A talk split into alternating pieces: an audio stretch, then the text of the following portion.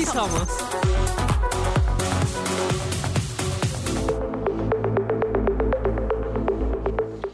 Hola, ¿cómo están? Felices fiestas a todas y a todos. Feliz Navidad, feliz Año Nuevo y próximamente feliz Día de Reyes. Y feliz cumpleaños. feliz cumpleaños a nuestra querida. Fue mi cumpleaños ayer.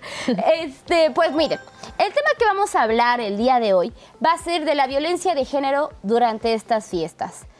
Comenten, díganos cómo vivieron estas fiestas con su familia, si fueron ustedes las que tuvieron que servirle a su tío, a su papá, si solamente las mujeres fueron las que sirvieron la comida y las que sirvieron a toda la familia, porque de eso vamos a hablar el día de hoy. ¿Cuáles son las vivencias eh, que, se nos expresan durante las fiestas? Pues creo que una de las más comunes eh, es el, el cero descanso para las mujeres en estas fiestas, ¿no? Las mujeres, por lo general, son las que cocinan, sirven la comida, son las que se encargan de cuidar a les hijes que ya no están en la escuela y están de vacaciones. Entonces, la doble jornada laboral o, o el trabajo doméstico no remunerado se aumenta muchísimo más en estas fiestas. Esa es una, pero hoy vamos a comentar bastantes. Y sobre todo, creo que es, sub- es tan sintomático que no solamente sucede en la cultura aquí en México, o sea, en la cultura latinoamericana, sino que, a ver, digo, ya lo tienen súper presente ahorita esta serie famosísima de Bear. Hay un episodio precisamente de Navidad en la segunda temporada en el que Jamie Lee Curtis tiene un breakdown Jamie Lee Curtis? en la... No sin spoiler, bueno, sale Jamie Lee Curtis, pero tiene un breakdown en un episodio de Navidad mientras está preparando, todo el episodio eh, transcurre mientras está preparándose para la cena de acción de gracias, que es muy similar a lo que vivimos aquí los mexicanos en Nochebuena, ¿no? Porque la Navidad es muy distinta como Sí. lo pasamos con los gringos, pero habla justo, tiene un breakdown porque al final termina diciendo, yo lo hago todo y yo lo hago y yo... Entonces dije, pero es que tú querías. Claro que yo quiero preparar una cena para demostrarles a todos que los amo. Pero no debo. no quiero esta friega, Sí. no quiero, o sea, quiero ayuda, quiero que se incorporen, quiero, o sea, lo que queremos es compartir, ¿no? Y pienso en mi familia, no hay una Navidad, una, una sola en mi vida en la que haya visto que uno de mis tíos, y ojalá que estén viendo esto, tíos, los quiero mucho, pero no se pasen de listos, no he visto ninguna en la que ellos sean los que hayan organizado qué va a cocinar cada quien para la Sí. cena navideña, qué va a llevar quién, quién se encarga de qué, ni, o sea, menos decirlo sacrilegio de que se paren a servirse su perro plato, ni siquiera el de todos, su platito, y que cuando terminen saquen Lo el... No, ¿quiénes somos las que sirven? Bueno, a mí mi abuela no me deja servir porque dice que no sé. Y que esa es una parte de micromachismo. Sí, ¿no? micromachismo, sí, sí, sí. Como de... No eres buena mujer, no te toca servir. No te toca servir y, y- y mejor yo lo hago para que no lo arruines, ¿no? Sí. Pero yo lo hago, yo sigo acumulando. Sí, totalmente. ¿No? Y nos vamos también a algo más fuerte aún. O sea, eso obviamente, y digo más fuerte porque pues evidentemente también los roles de género son horribles, son espantosos, pero algo más fuerte es qué pasa durante las fiestas por medio del alcohol, Pues sí. con las infancias. Eh, con las infancias están más expuestas a abusos sexuales infantiles. Es horrible decirlo, pero es que vivimos en el país con mayor abuso sexual infantil. Entonces es un y tema que se viene de tiene- las familias. Y que viene desde la familia. O sea, la mayoría de abusos se cometen dentro de la familia. Eh, con el uso de alcohol, ¿no? Cuando toda la familia se reúne. Y no solamente eso, los niños, niñas, niñes, adolescentes, adultos, en estas fiestas pueden estar conviviendo con sus agresores Eso es de años. importante. Entonces, sabemos que entre las familias es muy complicado que se hable de estos temas y muchas personas se lo guardan y entonces tienen que convivir con su agresor, con su tío, con su abuelo, eh, quien sea Hasta en estas papá. fiestas, incluso con su papá. Que, que- que justo es bueno mencionar, como lo mencionabas, quiénes son estos agresores. Pues bueno, o sea, cuando hablaban de no generalizar, me acuerdo, recuerdo un tuit reciente en estos días en el que decían, bueno, no generalices porque la mamá no deja, una mamá dijo que no dejaba dejar a dormir a su hija en casa de sus primos, de sus amigos, de, de nadie. Bueno, pero ¿cómo lo vas a dejar con tu familia?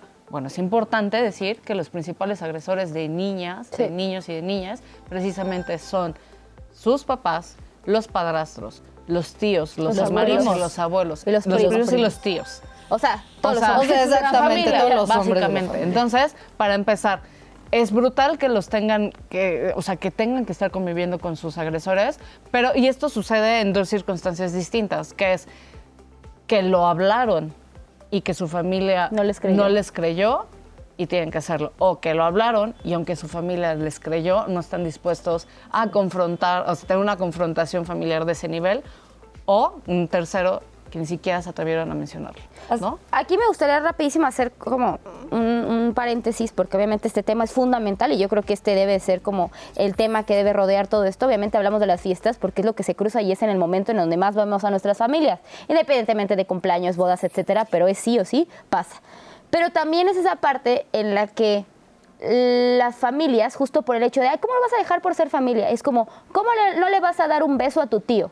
¿Cómo no le vas a dar un beso a tu primo? O sea, y obligan a los niños y a las niñas a es. darles besos o a abrazar o algo que ellos y ellas no quieren hacer, ¿no? Esto también es bien importante porque aunque no constituye una, una, violación sexual, pues es- si es una violación a los derechos de los niños y las niñas, que es a elegir qué quieren y qué no quieren hacer, ¿no? Y creo que también es súper importante porque eso pasa normalmente cuando las familias se reúnen. Sí, entonces en estas fiestas pues es importante que los niños, las niñas, pero también preadolescentes, porque luego dicen, bueno, tiene 13 años, ya se cuida.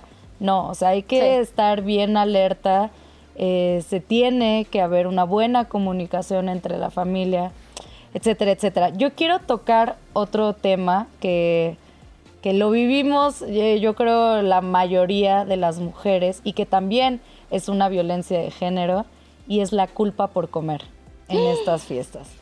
Eh, muchas mujeres, y me imagino que también hombres, eh, se, se acercan a estas fiestas y decimos, pues ya nos vamos a dejar, vamos a disfrutar, pero hay un disfrute con mucha culpa, que en realidad pues no termina de ser disfrute. Y después en enero, ¿no? Hay eh, pues una culpa y, una, y un castigo, ¿no? Y entonces ejercicio, pues demasiado ejercicio, dietas muy extremas. Entonces tenemos que hablar de la culpa slash el disfrute eh, que, que, que, que tenemos que las conlleva, mujeres. ¿no? El hecho de socializar más y que todos son comilones, porque también hay que decirlo, o sea, también la forma de socializar que tenemos, todo es alrededor de la comida y no Sí. necesariamente tendría que ser así. Ahora que quieres disfrutar con una cena, perfecto.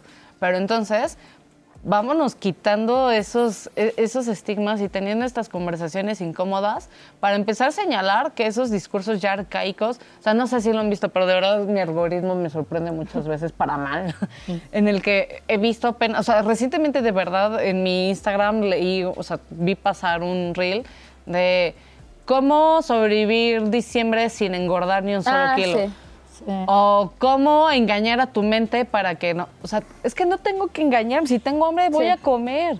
Si algo se me antoja, voy a comer y no te- Y si subo de peso, además, ¿qué? Claro. ¿No? Digo que yo lo digo súper tranquila, pero a mí Pero, particularmente me causa muchísima angustia todo ese, ese tema, por lo que ya habíamos platicado en episodios anteriores de esta gordofobia eh, Interiorizada. interiorizada que, te- que también tenemos. Este pero mandato de hablarlo, o sea, de que desde que estamos preparando las comidas, pensando en las comidas, dices, bueno, ¿qué es lo menos gordo? Como si un sinónimo, o sea, un sinónimo, o sea, ese fuera un ad- adjetivo Sí. que malo. describe una, una comida, o sea, una comida no es gorda, ¿no? Sí. Y es que no solo somos nosotras las que nos decimos, sino que es también eh, los distintos familiares quien te dice, oye, ya Oye, comiste ya mucho, embarneciste. ¿cómo subiste de peso, no? O sea, también sabemos que no tenemos que comentar sobre el cuerpo de nadie, que no tenemos que hacer comentarios sobre la comida que está ingiriendo la otra persona, que merecemos disfrutar de la comida en diciembre, en enero y en todos los años del, del Ahí yo quisiera compartir algo un poco personal sobre esa cuestión. Yo el año pasado, en estas fechas, comí mucho y subí de peso.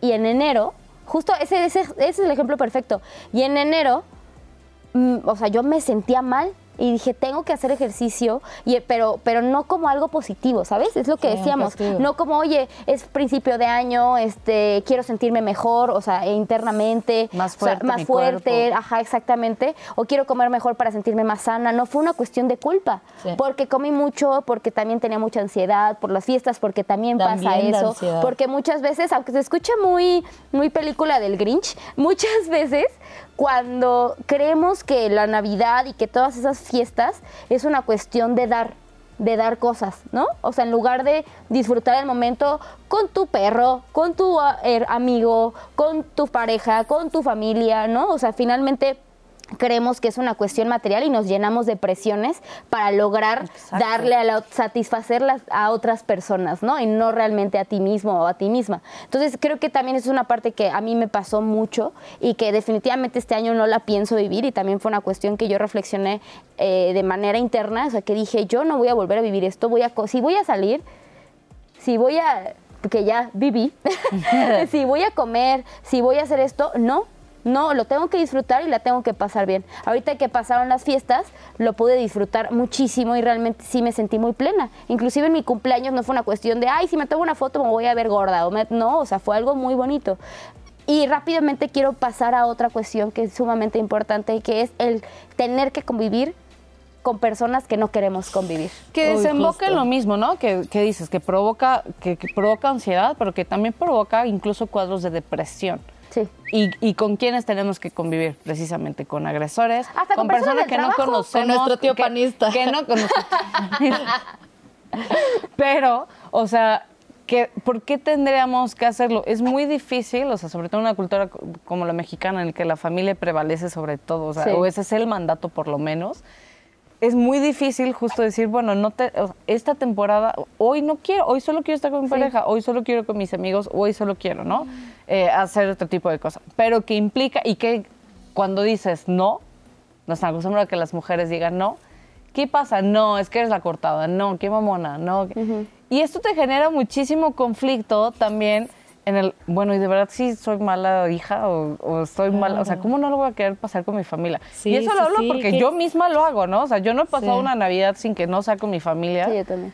Y la verdad me genera muchísima ansiedad pensar en no pasarla con ellos, ¿no? Y cuando digo, bueno, es que quizá también es normal o está bien no pasarla Qué con ellos. interesante eso que estás planteando, porque en estas fiestas que pasaron, mi hermano dijo, no quiero, no quiero pasar las fiestas con ustedes, las voy a pasar con la familia de mi novia. Y al principio todas impacta- impactadas, después dijimos, está bien. O sea, también romantizamos demasiado. Claro. Y estas somos fechas. súper aprensivos. Sí. Y, o sea, la más Sí tengo que pasar y, Navidad. y casi él está bien, te extrañamos en estas fiestas, pero la pasaste bien con, con la familia de tu novia, que es bien chida.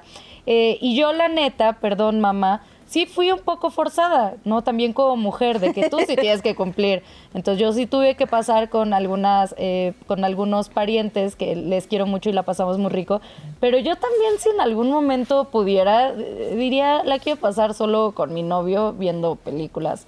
Y ya, entonces también hay que irnos zafando poco a poco de estos mandatos Sí. de las fiestas, de las familias y disfrutar con autonomía a partir de nuestros deseos de cada año. Sí, porque justo ni siquiera es que la familia te fuerce, ¿no? O sea, yo he pasado A veces todas sí, las es como- es como O sea, que en mi caso, obvi- indirectamente. Obviamente hablando de mi, de mi familia, o sea, Ah. si, mi si mi hermana dijera, me voy con mi novio, o sea, me infarto, me, me- o sea, me infarto. Esa sería mi primera reacción. Pero, o sea, justo creo que no es... Y, y no se lo diría, o sea, no le diría, "Ah, güey, desheredada, ¿Por qué ¿no? te vas? Pero sí ha sido un drama cuando otras primas, otras tías dicen no, y es, ¿cómo no vas a estar con la abuela, no? La matriarca, ¿no? Que ese es otro tema complicado, con- conforme la familia va creciendo, demás, y dices, bueno, este es el tiempo que tenemos y es el tiempo que, Sí. que tenemos que disfrutarlo, pero hacerlo así, sin que sea justo el mandato, una obligación, o sea, algo impuesto, sino una decisión vivirlo como, sí, o sea, como lo estás haciendo. Y también sin esta presión de pasártela toda madre si no te lo estás pasando bien. Exactamente. Porque creo que O también hay una presión también. de, Sí. güey, tengo que ser súper feliz en Navidad. Y la verdad, particularmente el año que pasó fue un año muy duro para mí. Y, y llegué con sentimientos encontrados a, a- a Navidad, a agradecer poquitas cosas que pasaron buenas, como este espacio, por ejemplo, que surgió en 2023, y otras muy duras. Que entonces cuando me decían, ven, vamos a los abrazos, y así, o sea, sí, pero yo todavía estoy lidiando con, Sí, con otras cosas que tú no sabes, Y sí. se vale, o sea, y se vale, pero sin esta presión de que tú también te la tienes que pasar increíble en Navidad o en Año Sí, sí, Nuevo. sí. O de que tus 12 uvas tienes que pedir todos los deseos del mundo. Si te las comes y no pediste algo, eres la peor del mundo. O sea, también pasa eso. O sea, yo sí creo que, y, y coincido con las dos, es muy difícil, muy, muy, muy difícil. Porque, por ejemplo, cuando mi hermana en años anteriores no ha pasado, porque mi hermana igual como que de repente dice, no, no quiero, y no va. Y para mí es como, ¿cómo? no? El año pasado, antepasado, en el 2022, mi familia, mi mamá y mi papá vinieron a mi casa aquí en Ciudad de México, que ellos son de Cancún, a pasar Navidad conmigo. Y los papás de mi novio también. Entonces fue un momento increíble. Nada más le hacía falta mi hermana, pero no vino. Y este año, de hecho, o sea, hace Perdón, es que siempre me confundo de año, eh, sobre todo en estos días. Pero Pasa, pasa, pasa. en, en Navidad eh, tuve la oportunidad de ir a Cancún.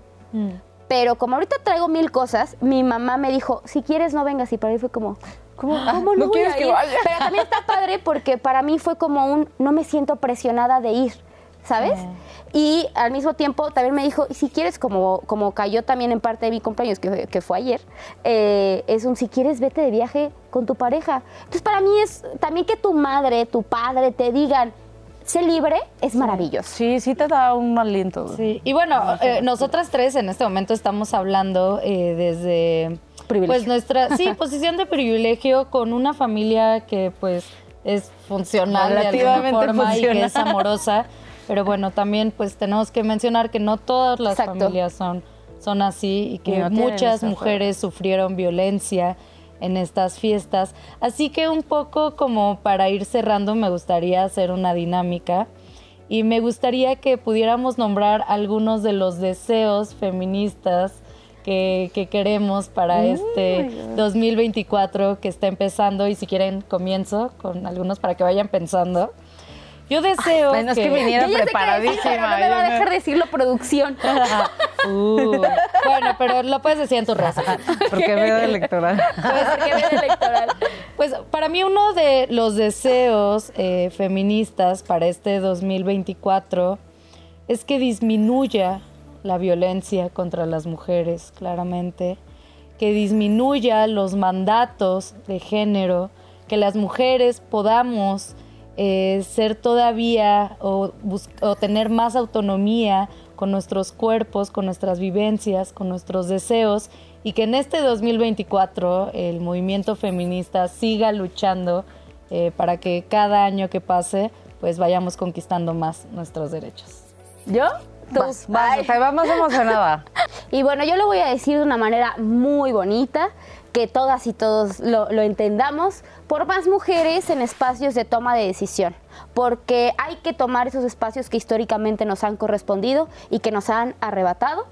Y yo diría que también por más feminización de la política, porque es importante quitarnos todos esos eh, roles patriarcales y esa política patriarcal que existe. Y otro deseo que creo que todas vamos a coincidir aquí, hasta la producción va a coincidir, es que necesitamos que se despenalice el aborto en, todo, el país. Este 2024 es el Es año. el La año. marea verde, por la marea verde. Por la marea verde que llegue a cada uno de los estados de la República, porque yo creo que es un deseo de todas las mujeres, jóvenes, eh, niñas, adultas, porque es un derecho también que históricamente nos ha correspondido y que tenemos que despenalizarlo ya. Ok, en mi caso yo tengo tres deseos particulares y voy a empezar por el más emocional, que es deseo muchísimo tiempo, mucho más tiempo a un espacio como este que sí somos, que gracias a la oportunidad de Canal 11 y de 11 Digital y de y el apoyo de InMujeres y del director Carlos Brito, hemos podido construir con muchísimo cariño, con muchísima responsabilidad también, para que continúe y crezca y lleguemos a más personas que puedan encontrar una red de apoyo en este, en este espacio. Eh, mucho tiempo para sí somos. Y eh, dos, también que más mujeres seamos capaces de construir redes de apoyo, de contención, pero no solamente para los momentos difíciles, también redes para el esparcimiento y para Sí. el desarrollo de nosotras. Qué lindo. La creatividad, la, compartir el amor, estos, estos lazos de- deberían estar. Y tres, por vivir un año político libre de violencia de género. Creo que bien. tener dos candidatas nos va a enseñar muchísimo de cómo nos tenemos que dirigir y qué tenemos que exigir a mujeres en política. Pues bueno, nos vemos en el siguiente episodio de Si Somos. Les agradecemos por estar en este espacio y también les deseamos un feliz 2024.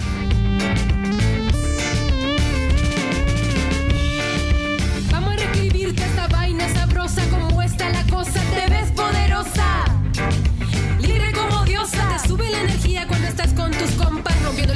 Impuestas, desafiando al sistema.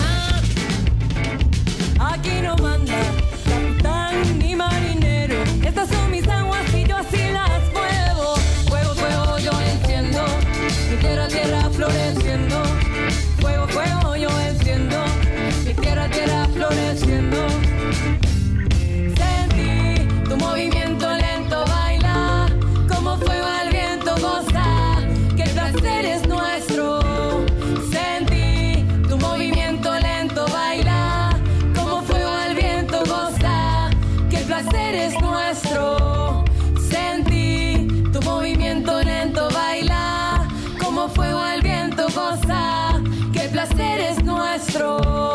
Sentí tu movimiento lento baila. Como fuego al viento goza. Que el placer es nuestro.